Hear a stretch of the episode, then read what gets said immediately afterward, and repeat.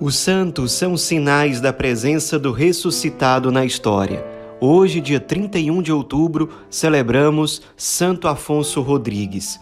Nosso santo de hoje nasceu em Segóvia, na Espanha, no dia 25 de julho de 1532. Era de uma família bem numerosa, uma família bastante cristã. Seus pais eram bem pobres, o pai era comerciante de tecidos, a mãe era dona de casa ele começou, como toda criança, a estudar, só que quando ele completou 16 anos, ele teve que interromper porque o seu pai morreu de uma maneira completamente inesperada, de uma forma fulminante. A mãe não conseguiu dar conta de sustentar a família, cuidando dos vários filhos, além disso do comércio. Então ele parou de estudar para ir cuidar do comércio da família, do comércio de tecidos. E ali ele se empenhou muito, conseguiu realmente suprir essa necessidade da família, de ter alguém que fosse realmente provedor, que trabalhasse, que se empenhasse em relação a isso. Ele passou sete anos nessa função, trabalhando, se dedicando, e a sua mãe insistindo muito para que ele casasse. E isso de fato aconteceu. Ele acabou casando com uma jovem chamada Maria Soares. Eles tiveram dois filhos, mas com pouco tempo de casados, com poucos anos, sua esposa ficou muito doente, acabou morrendo. Ele ficou muito abalado. Pouco tempo depois, os dois filhos também adoeceram e morreram, e isso aí tirou o centro de Afonso Rodrigues. Ele ficou muito desorientado, o comércio acabou falindo, ele não conseguiu dar conta, ficou deprimido e aí ele se trancou em casa e passou só a rezar, jejuar, fazer penitência para que Deus revelasse qual era a sua vontade, passou a fazer direção espiritual também, o que o ajudou muito e no fim das contas ele discerniu ingressar na companhia de Jesus e se tornar um irmão jesuíta. Mas havia problemas. Ele já tinha 39 anos de idade era muito incomum entrar numa ordem religiosa com essa idade. A saúde dele não era muito boa e ele não tinha estudos suficientes para muita coisa, porque ele teve que interromper os estudos para trabalhar pela família. Mas mesmo assim, depois de muita luta, ele foi aceito. Começou o seu noviciado nos jesuítas e, ainda como noviço, ele foi enviado para o colégio de formação para os clérigos, que ficava na ilha de Maiorca. Ali ele passaria os últimos 45 anos da sua vida até a morte. Lá no colégio, ele que não iria se tornar padre, até porque ele não tinha base educacional para isso, já tinha idade avançada, então ele foi a vida inteira um irmão jesuíta, mas um irmão que não era padre. E ali no colégio, ele trabalhou como porteiro, assumiu as funções mais simples, mais humilde e sempre com um desejo muito grande de exercitar as virtudes, especialmente no caso dele, se destacava a virtude da obediência. Ele era muito humilde, muito obediente em tudo o que os superiores lhe pediam.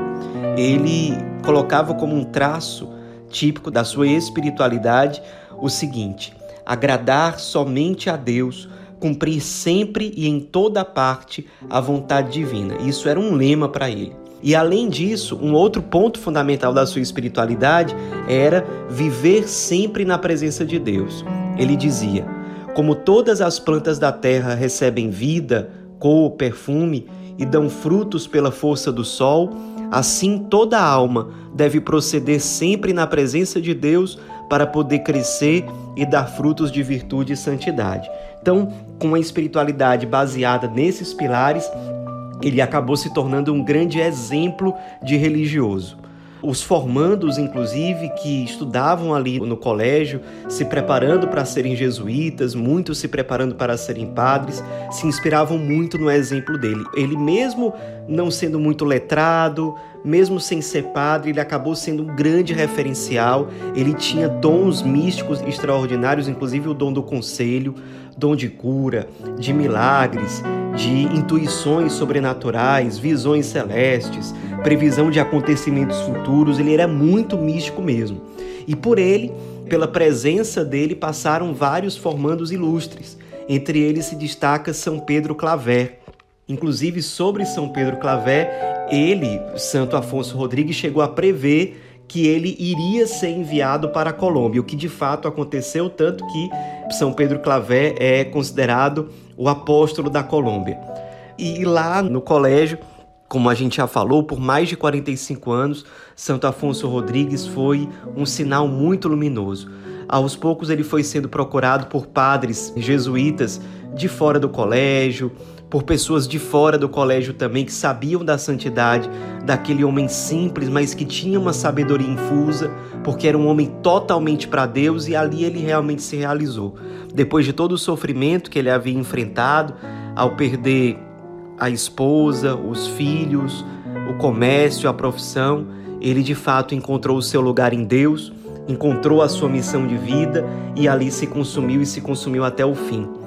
Sobre isso, é importante destacar que os últimos dois anos da vida dele foram muito marcados pela dor.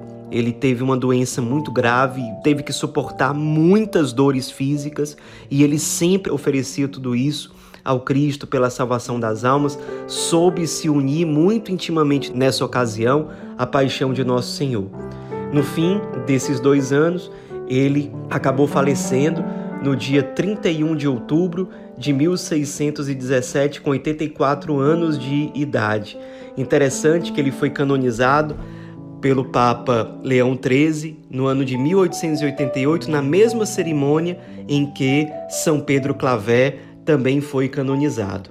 Nos inspiremos na vida desse santo tão humilde, tão simples, que nos ensina que, mesmo depois de grandes decepções na vida, de grandes frustrações, inclusive depressão, profunda tristeza, é possível em Deus encontrar uma resposta. É possível em Deus nos descobrir como resposta para os outros. Que o exemplo e a vida de Santo Afonso Rodrigues de fato nos inspirem. Santo Afonso Rodrigues, rogai por nós.